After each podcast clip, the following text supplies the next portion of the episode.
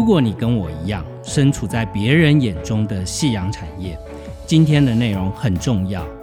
我将分享我如何在夕阳产业下经营一家持续获利的小出版社，以及介绍两本对所有的创业者、经营者都很受用的书。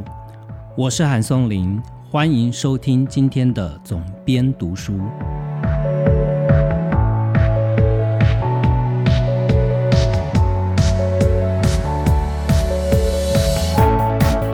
前阵子我在知名的 Podcaster 骨癌谢梦工的脸书看到他写的一篇文章，他是回应谢金河，他在讲华航今年虽然在疫情的初期，呃，业绩摔得很惨，但是后来慢慢的靠着货运的需求量激增，所以把业绩给拉回来。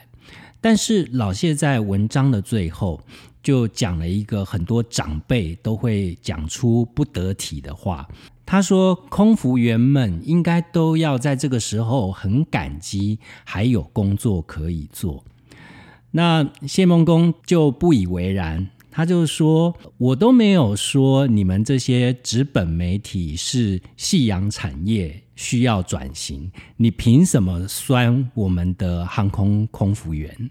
我看到谢孟公讲的这一个“夕阳产业”这几个字，其实心里是会心一笑，因为我的行业其实就是夕阳产业的代表。我从创业以来，认识新朋友或者是旧朋友，都会半关心半忧虑的跟我说：“最近还好吗？现在出版还好做吗？”好像做出版就是一个三餐不济的工作。当然，很多人会说，既然要创业，就应该要选热门的风口行业。为什么要去选一个市场不断在萎缩的夕阳产业？那在一开始，我想先讲一下夕阳产业的定义。在我心中，夕阳产业就是第一个竞争者很多。譬如说，像我所处的出版行业，我们在出版行业里面，一年会有将近四万本。以去年来讲，大概是三万八千多本的新书上市，可以代表说竞争者非常的多，但同时它的市场规模是不断的缩小。出版的整个市场从高峰期，我印象里面入行的时候还有个七八百亿左右的市场规模，但是到现在大概只剩下五百亿左右的市场规模了。那另外一个跟夕阳产业，我们常常会联想在一起的，就叫红海市场。红海市场是我刚刚讲的第一个条件成立，就叫红海市场。也就是说，竞争者很多。譬如说，我们说咖啡店来讲好了，台湾一年的人均咖啡饮用量是非常惊人的。呃，我之前看过一个数据，台湾人一年要喝掉两百零四杯的咖啡，平均差不多是将近一个人一天零点七、零点八杯了。那你要扣掉老的、小的不喝咖啡的，所以代表喝咖啡的这一群人，他的粘着性、他的平均日饮用量是非常高的。咖啡市场是不断持续成长的市场。但是咖啡店的竞争也非常的激烈，不但是大街小巷四处林立的咖啡店、连锁咖啡店、小型自家烘焙咖啡店，还有无所不在的便利商店。所以红海市场的第一个特色就是竞争者很多。但是不论是红海市场或者是夕阳产业。它就不能成为你创业的项目吗？呃，我并不这样觉得。我举一个例子，是最近非常热门的生吐司。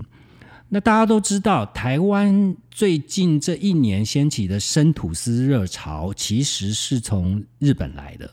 那关于生吐司的起源，在日本它已经流行了一段时间了。最早是在二零一三年，在日本的大阪，有一个面包店师傅叫做板上雄司，他为什么会开发出生吐司这样的产品呢？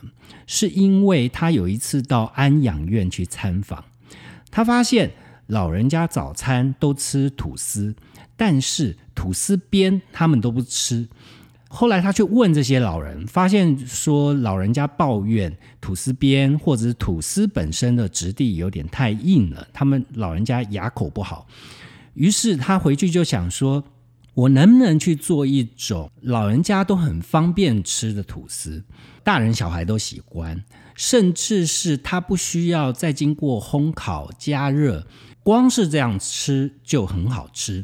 板上雄司开发出了这个生吐司，到现在板上雄司的面包店在全日本已经有一百六十五家，所以我们可以说面包店是一个红海市场。但是因为它竞争者很多，你就不开面包店吗？如果你是一个手艺精湛的烘焙师傅，那么开面包店作为你的创业选项，应该是你的天职。同样的，对于我来讲，我是在六七年前开始创业。那我创业的时候，我已经四十几岁。其实对于创业的人来讲，四十几岁是一个很老的年纪了。我当时当然可以选择其他的行业进行创业。但是我就是做了一辈子的媒体产业，我做过记者，做过编辑，后来转型成为企业经理人的角色。但是这个都跟内容产业脱离不了关系，开发内容、构思内容跟创作内容还是我的专长。所以在我决定要创业的时候，就像烘焙师傅开面包店一样。我开一家小型的出版社也是很理所当然的事情。在创业开始的时候，我是有经过一些试算跟规划的，也就是我算过我手中的人脉、我的作者资源，大概可以支撑一家小型出版社的运作，养活一个小型的团队。那这个精密的计算，你必须要把你的变现的。速度、时间以及金额量化，其实并不是那么难。只要你在这个行业待得够久，你有一些经验，你其实可以试算得出来大概。但是千万不要太过乐观哦。有些创业的人就是会把未来想得太美好，基本上就是你算出来的数字，你起码要打个六七折。然后换算下来，你觉得六七折你还能活，那就没有任何行业夕阳产业不能创业的问题啊。所以一开始的时候，我就计划了，我手上有一些原本的作者资源，再加上我的股东他也有一些资源，两个人整并起来，大概可以开发出多少的新书是立刻可以出的。然后这些书大致上一个保守的销量。呃，算出来它相当于多少营收？用这个营收来算，说我公司的团队是大是小，能养几个人，自己的薪水要开多少钱？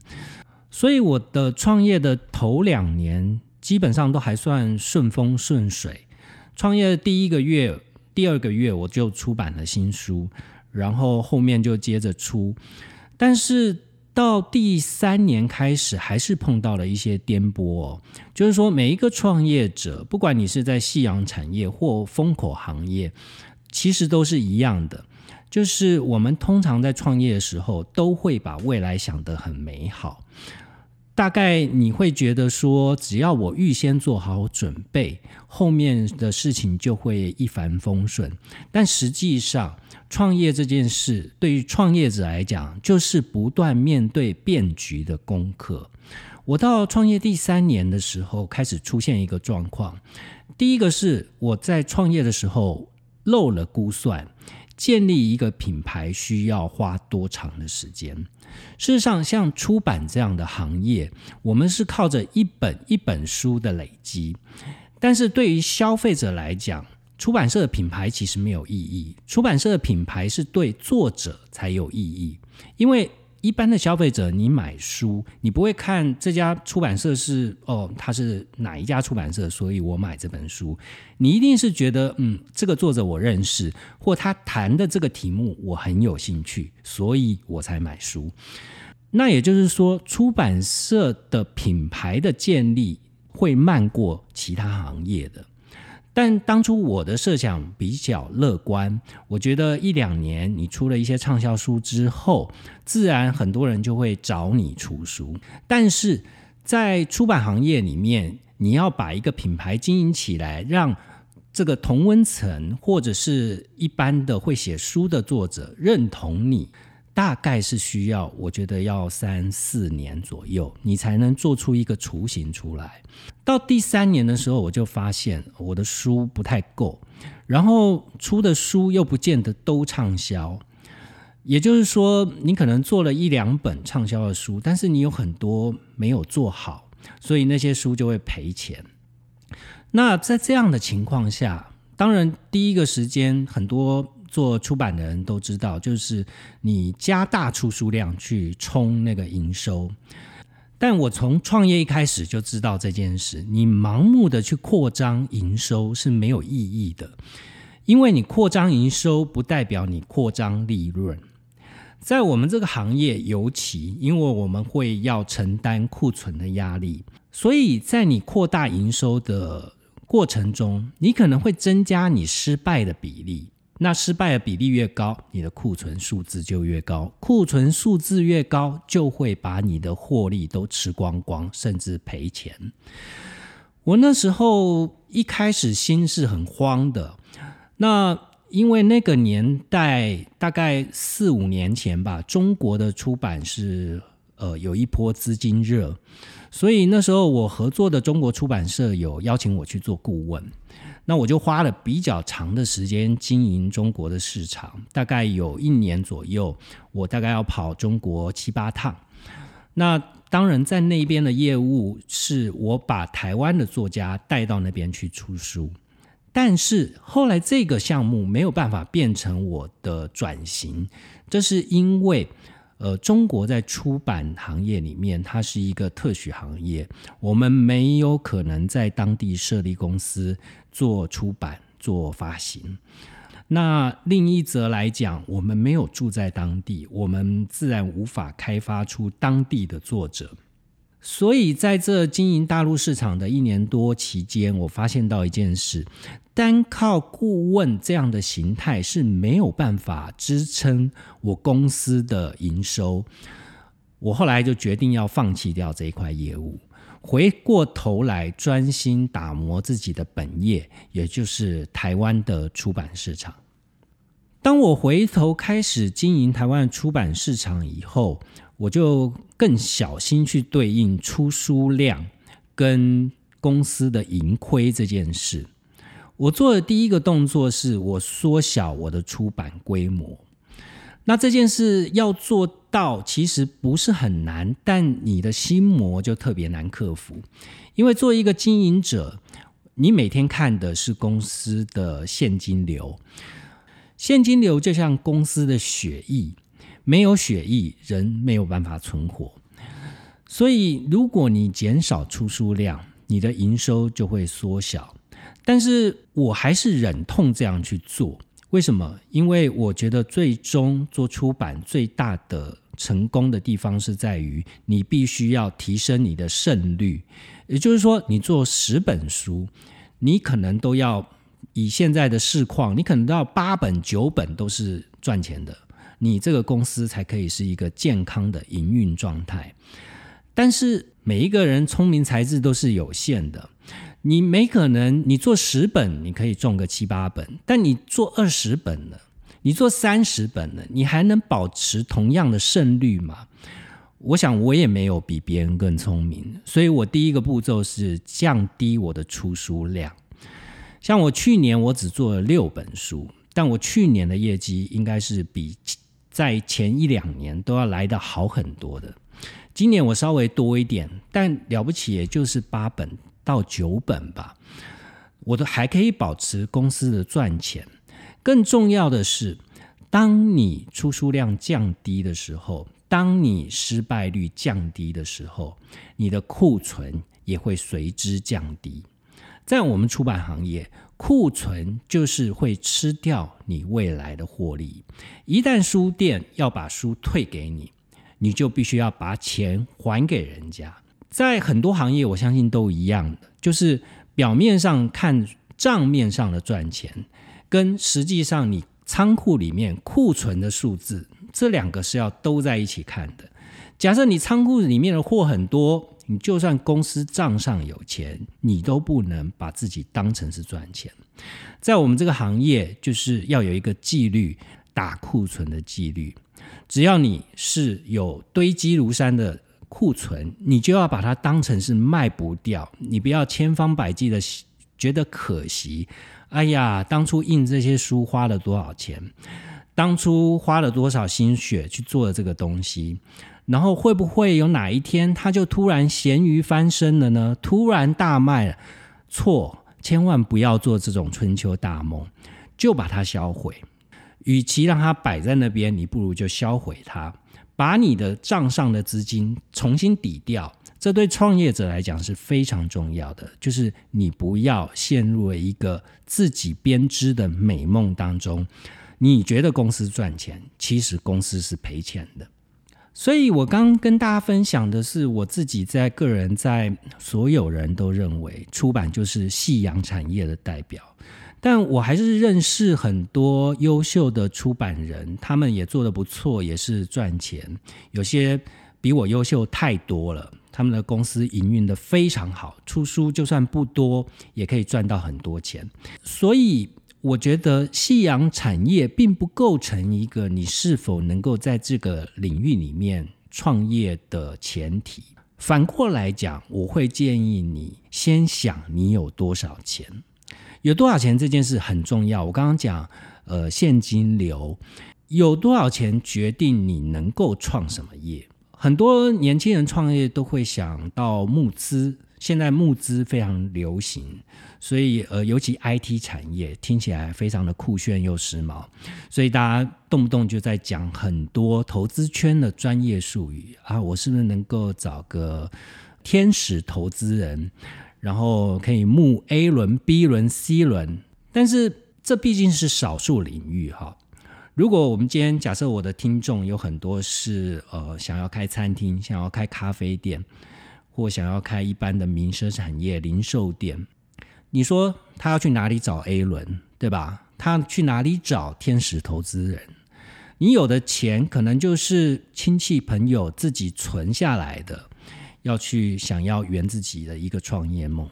所以你要创什么业，就跟你有多少钱息息相关。前一阵子，我一个设计师的朋友就发了一张照片给我。他自己经营一个个人的公司，有两个，连他在内两个设计师。然后他跟我有业务上的往来，他一直想要换一个办公室，所以他传的那张照片给我，就是他发现西区有一个还不错的点，这个点是一二三楼的透天。他的如意算盘是想说，一二楼也许可以开个店，三楼拿来做公司。那如果找朋友一起来 share，呃，可能可以负担。他就问我的想法，有没有兴趣跟他一起？我第一个问他的问题是：你有想过开一家店？哦，不管你是咖啡店或任何形式的店，你要花多少钱吗？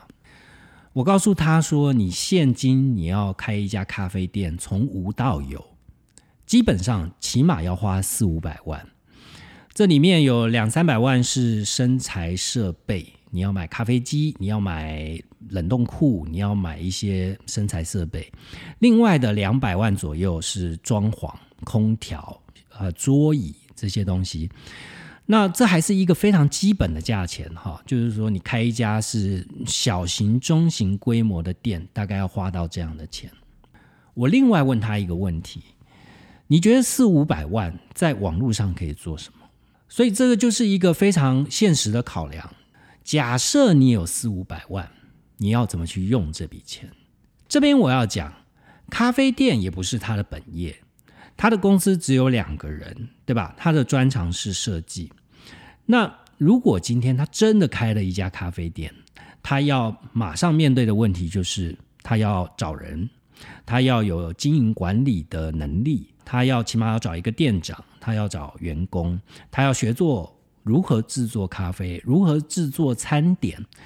这些对于一个基底只是两个员工的小型设计公司，都是非常严重的挑战。这个挑战甚至会让你原本经营的还不错的本业因此而翻车哦。所以，反而我会给他的建议是：如果你真的有四五百万这么多钱。就我的想法，我反而会建议他把这笔钱用在他的本业上面，也就是设计行业上面。只是他不一定要开什么实体店，也许他可以直接用在网络上来去展示他的作品，打造他自己的个人品牌。所以，创业这门功课是每个人都会有不同的解答。我今天要介绍的两本书给大家，是我认为呃适合任何一个领域创业的创业者，在你创业之前都可以读的书，对你的行销、呃脑力激荡、想法与创意都会有帮助的一本书。另外一本是我觉得对于创业者的自我管理、小型公司如何经营以及个人品牌如何塑造。很有帮助。音乐之后，我就开始介绍这两本书。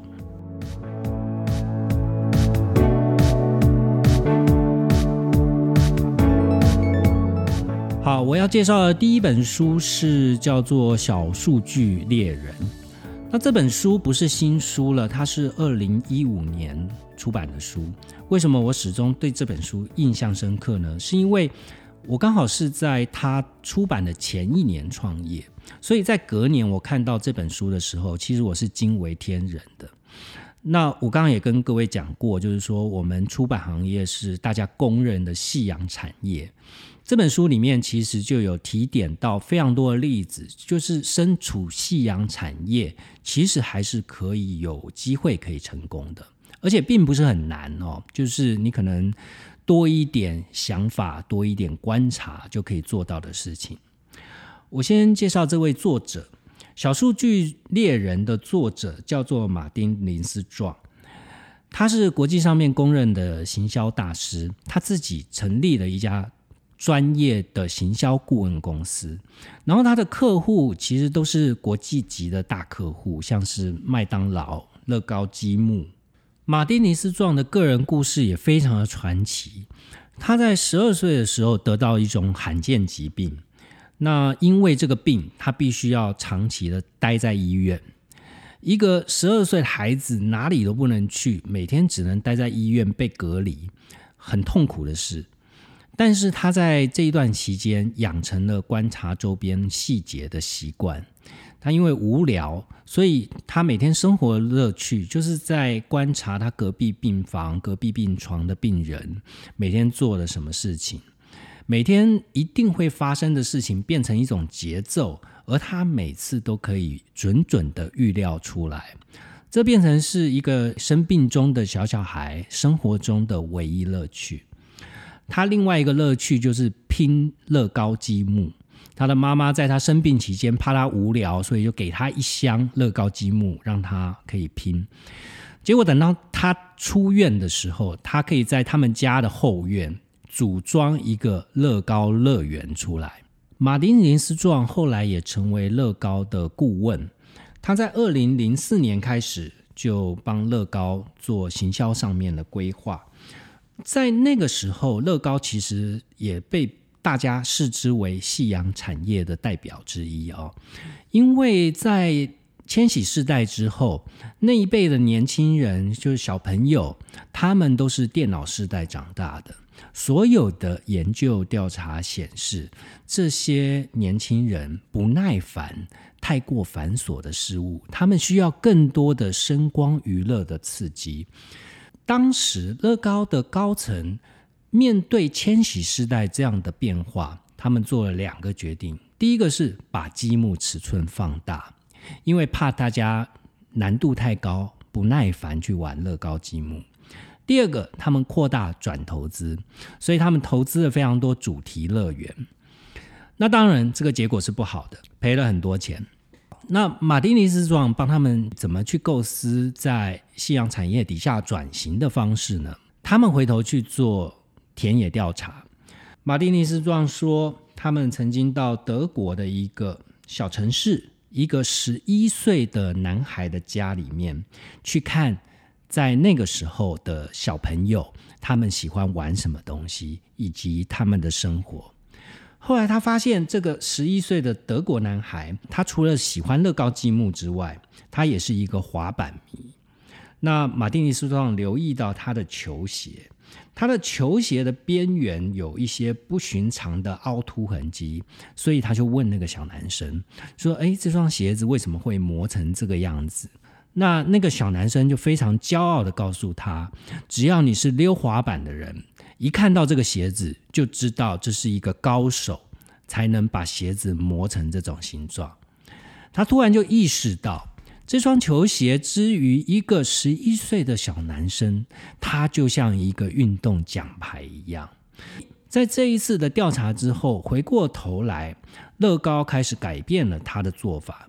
他们重新聚焦在让使用者面对挑战这件事情上面。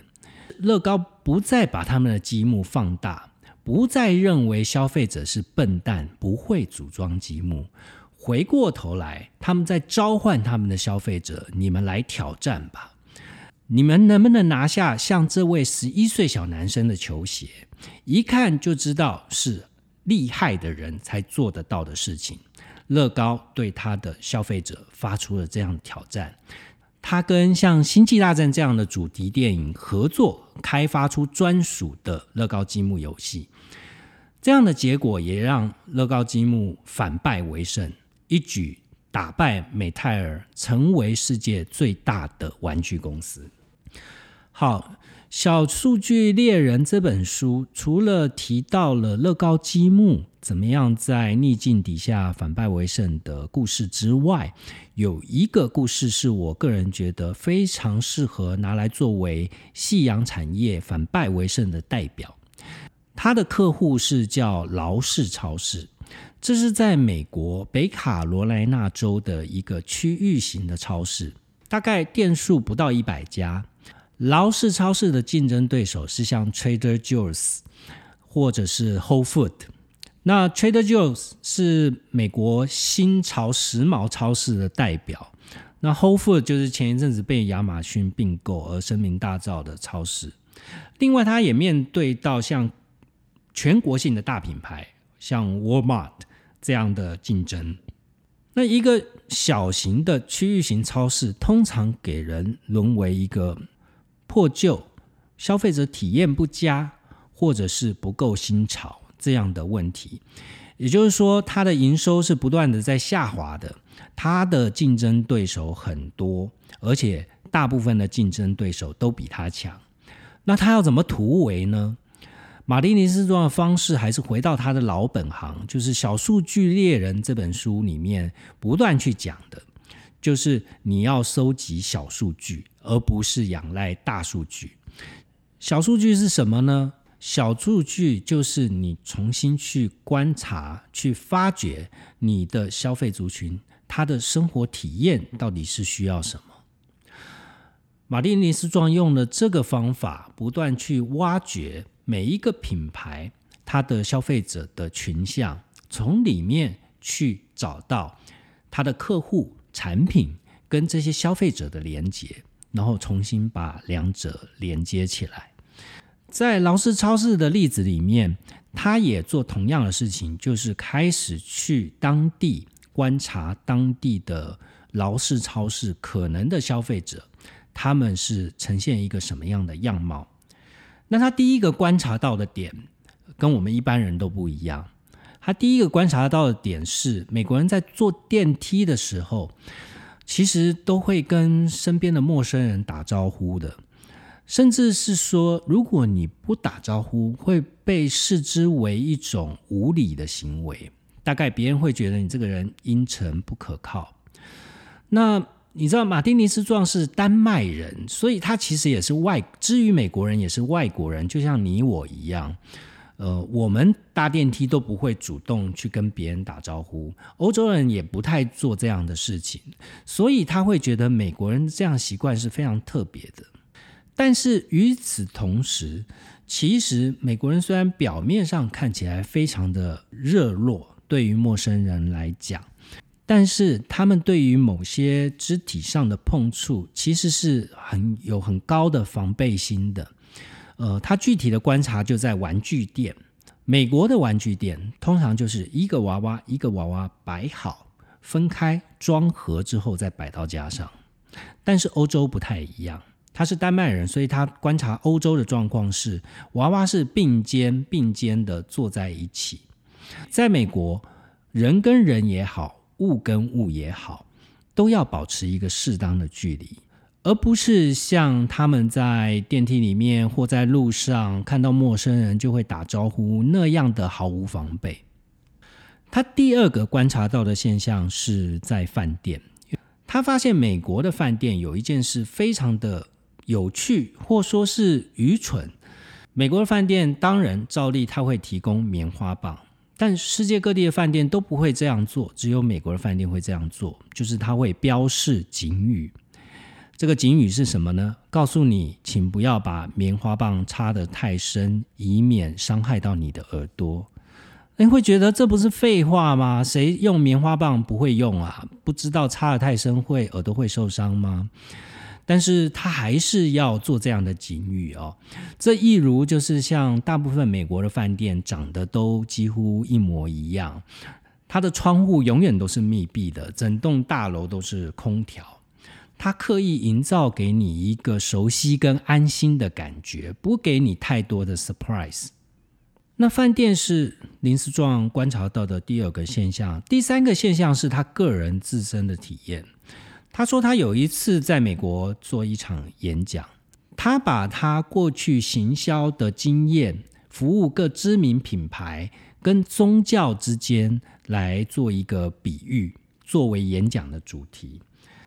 但是，当他展示了一些照片，譬如说他的客户是麦当劳，他展示了一张麦当劳照片，但是接着就展示了教宗的照片。这时候，底下的听众就开始慢慢的离席，他就百思不得其解：是我讲的不好吗？后来他问他的美国朋友跟主办单位，才发现，在美国，宗教是一个非常禁忌的话题，但是同一时间。美国人其实对于脱口秀的沉迷，如果你经常看 Netflix，你就会看到他们有非常多的脱口秀特辑。这些脱口秀其实都是百无禁忌的，不但开宗教的玩笑，开性的玩笑，呃，甚至开婴儿的玩笑。这也代表美国人每年可能付了非常多的钱，在请这些喜剧演员去讲他们心里面不敢讲的事情。某一个程度，我们会觉得美国是非常自由的国家，它是一个民族的大熔炉，它是全世界民主国家的示范与代表。但实际上，美国还是有非常严重的不安全感跟被制约感。马丁尼斯壮在拜访劳氏超市的可能客户，也就是北卡罗来纳州的居民的时候。他发现，美国其实除了几个比较大的城市，譬如说像纽约、芝加哥、洛杉矶、旧金山，其他的地方其实没有太大的差别哦。我自己去过很多趟美国，我自己的感觉是，美国除了这几个大城市以外，其实都是大农村，他们的城市样貌都差不多，然后住宅区也长得非常像。那马丁尼斯状当然也有这同样的感觉。但是当他去拜访这些消费者的家中的时候，譬如说他拜访一个家庭主妇，大概是五十岁左右的年纪，那他家就是以青蛙作为主题的，所以他家有青蛙的花架，有青蛙的门锁，到处都是青蛙的装饰品。他从里面发现说，呃，美国的家庭主妇某一个程度，不管他年龄是几岁。他们还是非常具有玩心跟童心的。如果你深究这一群家庭主妇，毕竟家庭主妇是超市的重要的消费者，这些家庭主妇的生活样貌是如何呢？他们大部分其实都穿梭在由公路构成的每日行程当中。美国是一个由公路所构成的国家，所以家庭主妇每天的日常行程可能是从家到学校送小孩上学，再去买菜、购物中心，然后可能去做一些自己的事，之后接小孩回家做饭。那这个过程都是在公路上的。你每天都是点对点，其实你是处于一种非常疏离的状态。传统美国是有所谓的社区意识，这个社区意识是建立在宗教上面，所以教堂变成每一个地区的一个社交中心。但是根据调查，美国人的信仰的比率也在逐年的下滑，哦，现在已经不到七成是基督教徒了。在这种种的迹象底下。林斯壮发觉，劳氏超市的消费者心中都欠缺了什么东西？他们少了社区意识，他们少了安全感，他们少了生活的童心跟玩心。那林斯壮给予劳氏超市什么样的改造的建议呢？他给的第一个建议，竟然只是现烤烤鸡。现烤烤鸡这件事，是原本劳氏超市就颇受好评的一项产品。不仅是消费者认为好吃，它的竞争者也认为劳氏超市在这一块里面做得很好。但是，光靠卖烤鸡是没办法帮一个区域型的连锁超市增加大量的营收。一只烤鸡能卖多少钱，对吧？重点是你如何运用烤鸡增加客户来买其他的商品。所以，林斯壮给。劳氏超市做一个烤鸡大改造的提案，他怎么做呢？他把原本的卖烤鸡的地方重新装修，重新打造成一个类似像烤鸡坊的地方。另外，他在烤鸡坊的对面去打造了另外一个叫做香肠坊。那劳斯超市原本没有香肠坊这个营业业务的，他另外打造一个香肠坊，然后请员工。分别扮演香肠坊跟烤鸡坊的主人，他把冷冰冰的烤鸡跟香肠这样的商品，将它拟人化了。这两个由员工来扮演的老板，在烤鸡的出炉时间，他们就会一起演一场戏，就会开始争吵，就啊，你的香肠没有我家的烤鸡好，你家的烤鸡算什么东西？这样的争吵就引起了在店里面消费者一阵围观。当然，大家看热闹之后就了解，这不过是一个戏剧效果，但大家也不会觉得这有什么，就哈哈大笑而已。这样的做法其实成功的让原本没有的香肠变成了热卖的项目。另外，烤鸡也成长，最重要是烤鸡跟香肠的成长又带来了客户去购买其他的商品。第二件，他建议劳氏超市做出的改变，其实也相当微小，并不是什么了不起的大幅度改装。他要求所有劳氏超市的现场贩售店员要用双手把商品递给消费者。这是因为林思壮在日本做商业活动的时候，他发现日本人在递名片给对方，都会用一个非常恭敬的姿态。那包含日本的像肉店、像鱼店，他们都会很仔细的把商品包装好以后，再亲手交给消费者。刚刚林思壮对于美国社会的观察是，彼此之间虽然亲切热络，但是还是有一定的距离感，所以他就在思考如何打破让。劳氏超市之于消费者，不再是一个有距离的冷冰冰的东西。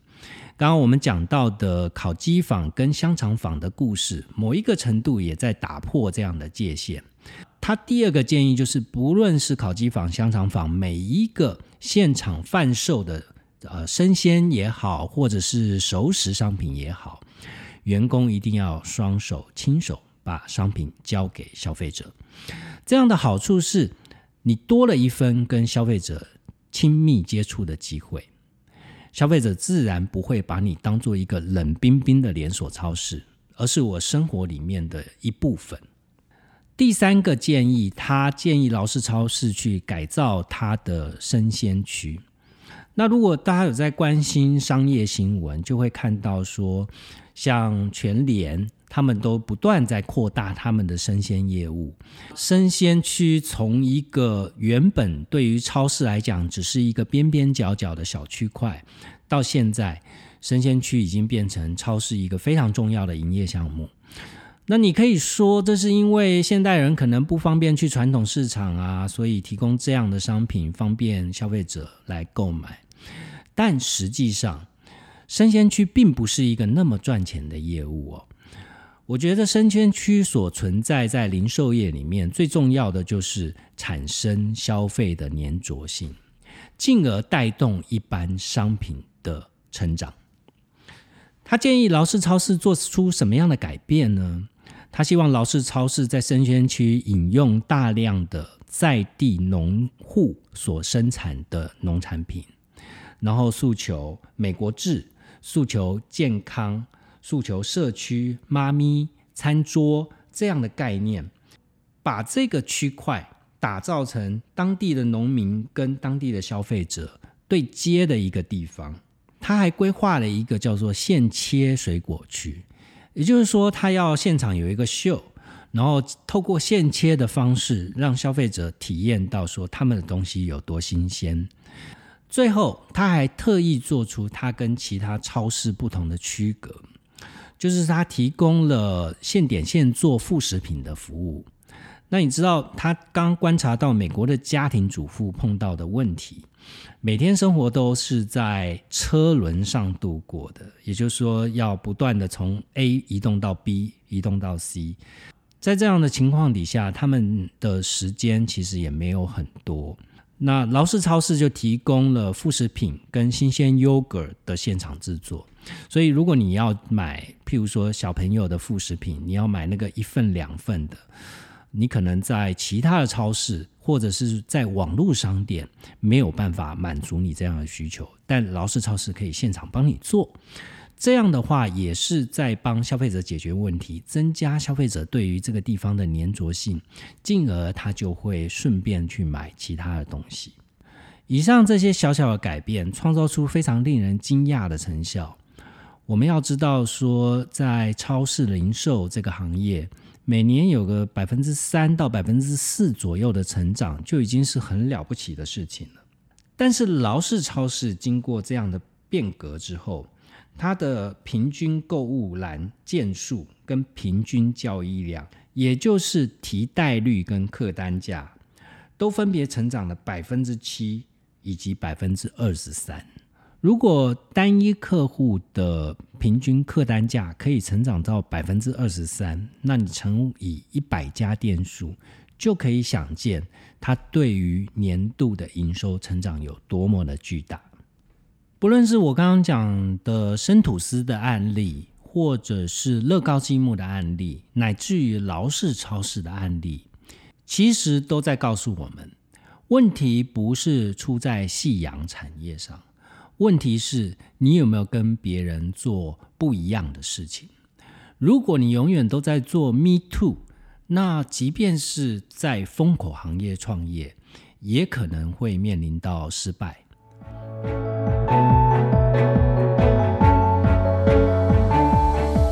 好，第二本我要介绍的书是自己的出版社在上个月所出版的新书，叫做《在家工作》。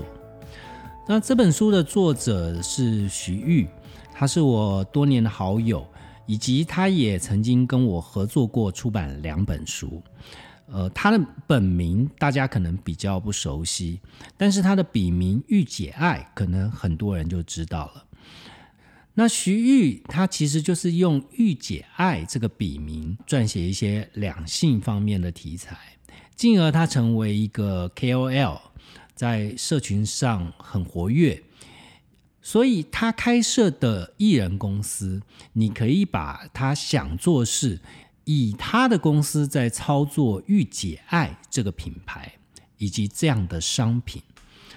在家工作这本书虽然是因应这一次的疫情，呃，全世界有非常多的企业都变成是在家工作的形式，但是除此之外，他其实也跟大家分享他自己呃怎么样创建一个艺人公司，如何从一个原本是上班族，呃，后来决定变成作家。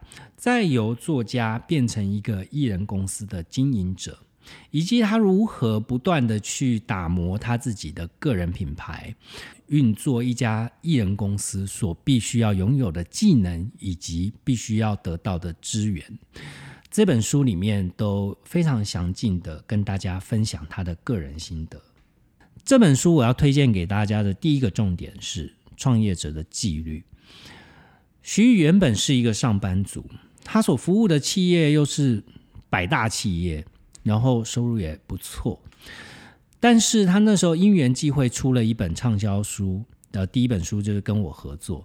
后来他就决定说，他想要做一个专职作家，他就辞掉了工作。辞掉工作，他想开创一个属于个人的事业。但他碰到了问题是，再也没有办公室所给你的制约了。他在书里面写到说，再也没有表定的上班时间，没有中午的休息限制，没有不能在厕所里面待很久的自由，哦，也没有上班需要确认老板不在了我才能下班这样的表面应酬文化。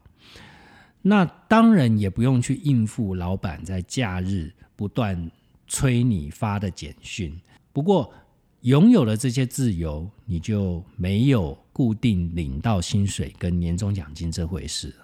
那这件事其实所有创业的人都会心有戚戚焉哦。如果你创业过，你就会知道，你一下就自由了。这个自由可能不是所谓的财务自由哦，是你的时间一下就自由了。因为刚刚徐玉讲的那些东西，是原本你在上班的时候必须要被接受的规范。但一旦你自己创业，不管你是在家工作，或者是你有办公室，或者是你有店面要顾，其实一下子就没人管你了。你必须要靠你自己管理自己。徐玉他在一开始的时候，他给自己做了一个非常严格的规定。他说他在夏天早上每天五点起床，冬天可以晚一个小时，但也是六点就要起床。他说：“他刻意给自己比以前在上班的时候还要严格的作息规定。那为什么这样做呢？他说：因为他每天起床，他不是被梦想叫醒，而是被恐惧唤起。尤其他的创业模式是在家工作的艺人公司。那这样的好处是你维持一家公司的运作，它的成本是非常的低。你没有房租，没有公司的管销。”你只要你自己能够吃饱，公司就可以经营的下去。但是在家工作的缺点就是你公跟私的领域会交错在一起，你再也没有公司表定的上班时间。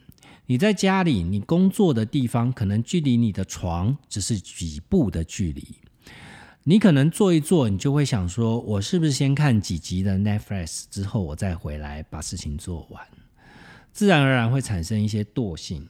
另外一方面，不见得都是想要偷懒，你也有可能陷入到你不管是白天、晚上，甚至半夜，你都处于一种随时都在工作的状态。这样的状态其实对创业者也不是很好的，因为你可能很快你就会工作疲乏了。那在在家工作这本书里面，徐玉提供了非常多他个人。呃，六年多在家工作的心得，他会提醒你，譬如说我们刚刚讲到的，你的办公桌跟床之间只有几步的距离，那你要怎么样让自己固定的时间进入一个我正要准备工作的备战状态呢？他举的一些小 tips，我觉得是很好用的。他会建议你说，呃，你要有一点仪式感。呃，他会在每天要进入工作之前，刻意的化一点淡妆。那你知道，就是在家工作，其实你就算是完全不化妆，也是我一点问题都没有，因为它并不影响你工作的生产力。但是徐玉他还是会刻意的上一点妆，画一点眉毛，让自己处于一种随时可以像是在外出上班的感觉。他觉得这种方法很有帮助的。第一个，武装你自己，让自己进入到工作的意识；第二个是，在家工作经常需要碰到频繁的视讯会议。那这样的话，你呈现在镜头前面，它给人的感觉也是足够专业的哦，不会因为你是在家工作的艺人公司，客户看到的样子就是蓬头垢面，这样也会影响到客户对于你的信心。另外，我们一般在办公室的时候，很清楚的有时间的规范，哦，早上几点到班，中午几点休息，工作时间几点到几点。那我们就把一样一样的事情处理掉。但是你在家里的时候，他没有这么清楚的界限的时候，要怎么办呢？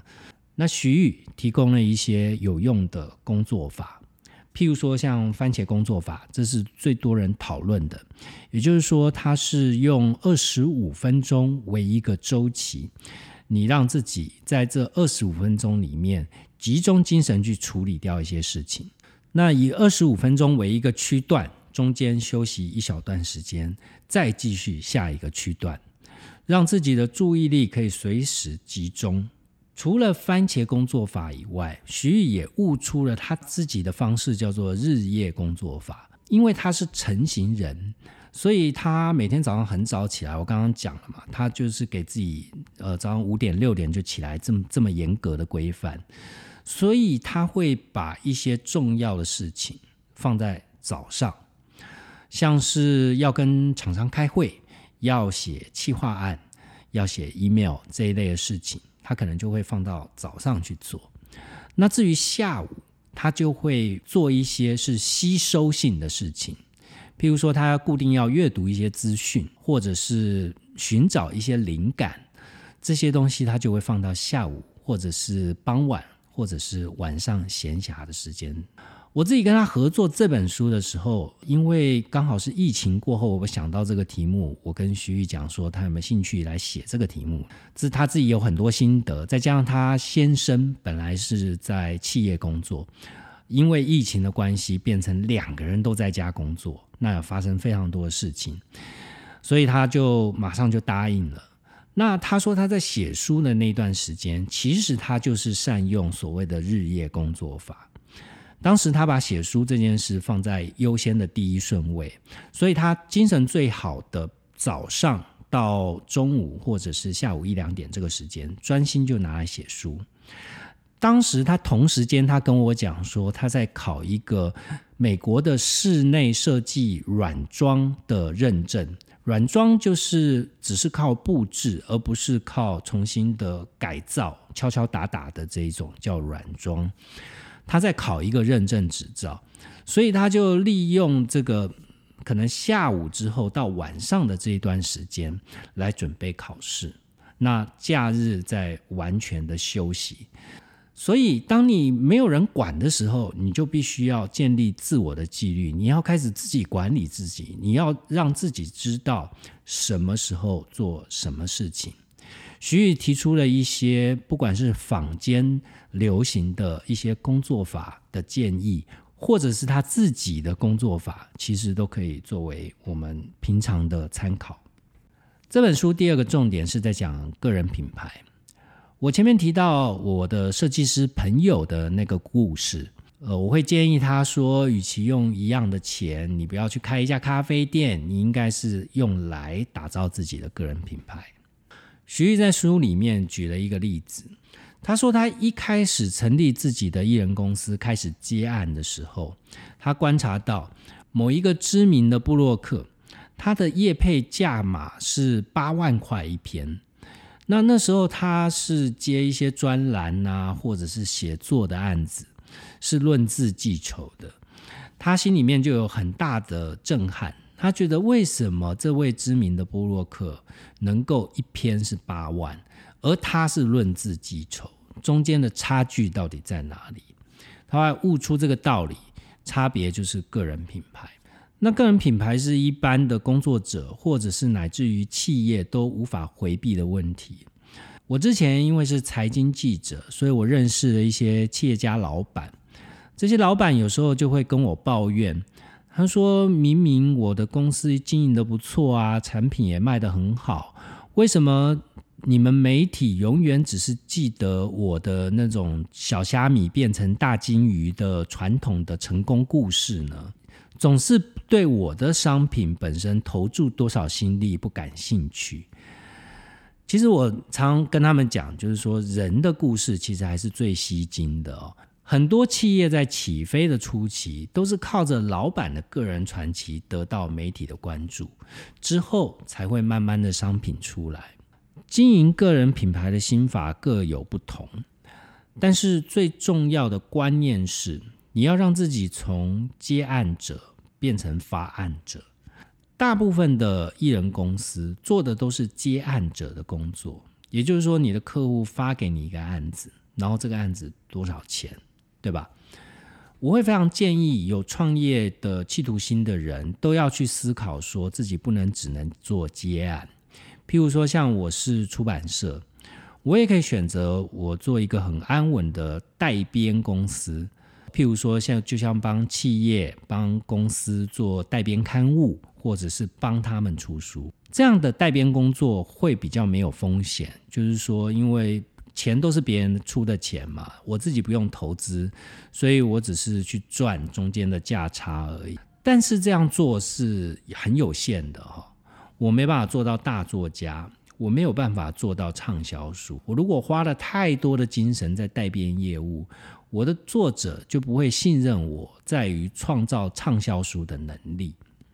那像是我刚刚前面提到的例子，我的设计师朋友，如果他有这样的预算，打造个人品牌就相对来讲是一个便宜的投资。你可以想象到说，四五百万之于咖啡店，可能就是一个不大不小的，也没有特别出奇的投资。但是四五百万如果拿在用在网络上经营个人品牌，它就是一个非常巨大的投资。四五百万可以做很多事情。如果他是奠基在他自己的设计本业来讲，他可以从接案者变成发案者，他可以自我去创作一些作品。他创作出来的作品，自己还有行销资源去打造它。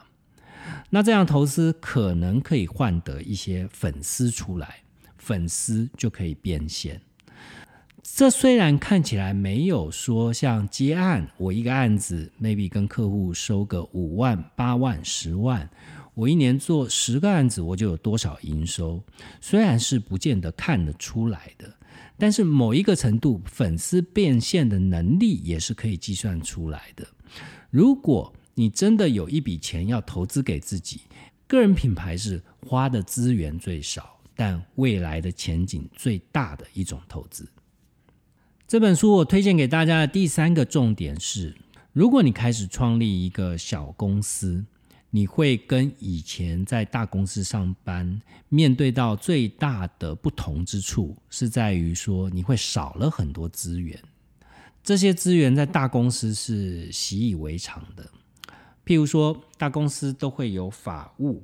所以以前合约你只要送法务帮你审核即可，现在你要自己来，或者是像我的行业，我作为一家小型出版社，在发行的部分我可能就没办法自己做，我就要去找能够帮我发行上架的合作单位。那其他还有非常多你总务的事务型工作，就是一般企业一个萝卜一个坑的工作。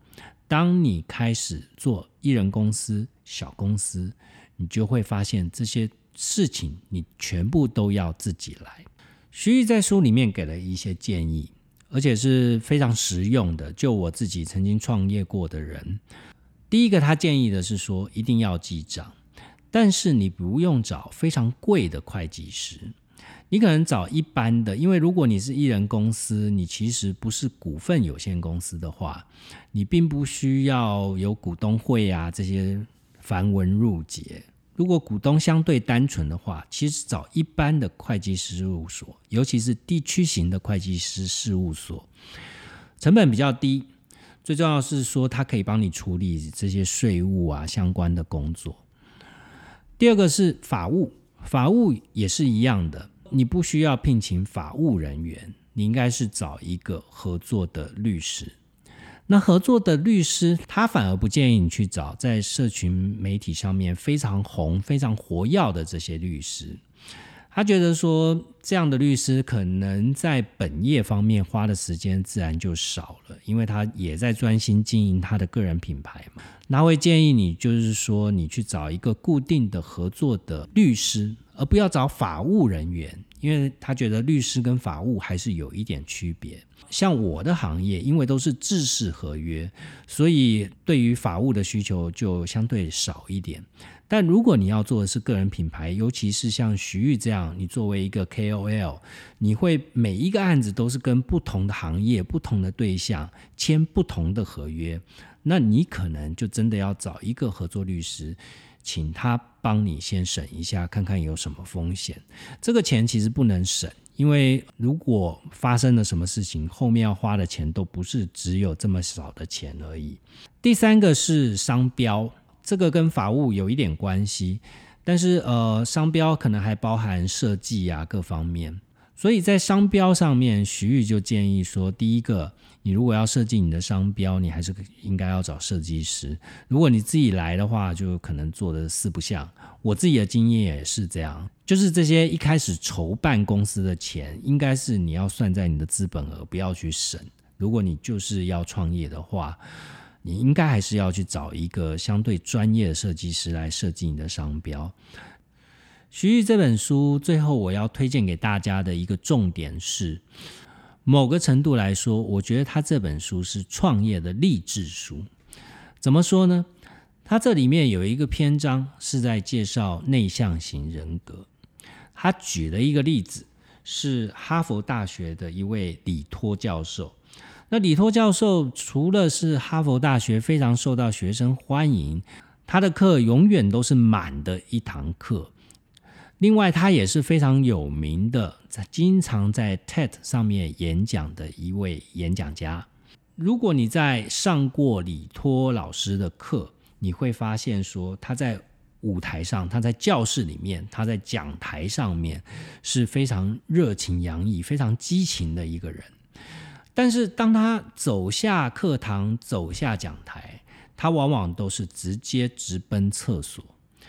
这是为什么呢？因为李托教授，他身为一个内向型人格的人，他其实是在做完一个激情的演讲之后，他没办法跟学生近距离接触。也就是说，虽然可以呈现给你一个很好的演讲，但当你要靠近他的时候，他就内向型人格的那一面就开始出来了。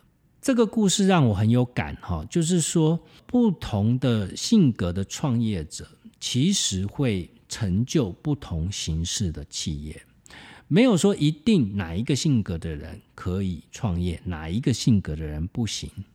那内向型性格的人其实特别适合做一些需要心思缜密以及要耐得住性子来执行的工作。但外向型性格的人也不见得就是不适合艺人公司。我觉得，在我创业的过程中，我觉得创业最重要的就是钱，没有钱万万不能。业绩在哪里？你的钱什么时候进来？这件事是维持企业运作最重要的关键。外向型的人，因为他通常在社交上面有优势，社交人脉其实是带给你业务收入来源最快的方式。所以，如果你是外向型的人，你的优势就在于你可能很快可以帮公司找到收入来源，但是你可能就不如内向型人格的人，你可能会更细密的思考你未来的方向，以及你更耐得住性子去做很多打地桩、打地基的工作。另外，每个人其实像李托教授这样的例子，他其实都有自由切换的功能，也就是说。在需要的时候，你可以变成另外一种性格的人。如果你需要的话，你虽然是外向性性格，但你可以在有限的时间里面，让自己变成是内向型性格的人。就譬如说，我刚刚举例到徐玉用的几种工作法，他其实如果你是外向型性格的艺人公司创业者，你就可以利用这些方式，让自己在短期之内进入工作的状态，耐下性子去做一些不符合你性格做的事情。但你还是可以做得很好，就像李托教授一样。